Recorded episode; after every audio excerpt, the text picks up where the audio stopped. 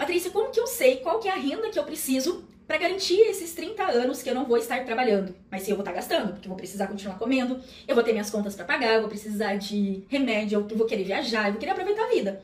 Então vamos lá. Faz o seguinte, qual que é a sua renda mensal agora? Eu vou abrir aqui a minha calculadora e a gente vai fazer um cálculo junto. Então vamos lá. Minha renda mensal hoje é 5 mil reais. Ok.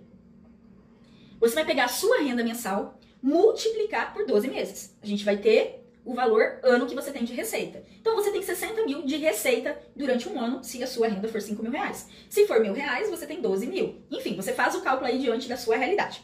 Então 5 mil vezes 12, 60 mil.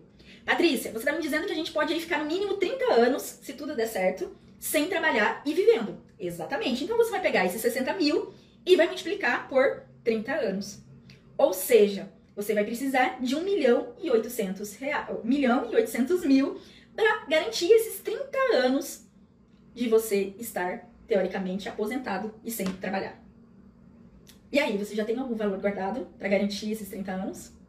Se não, você precisa começar.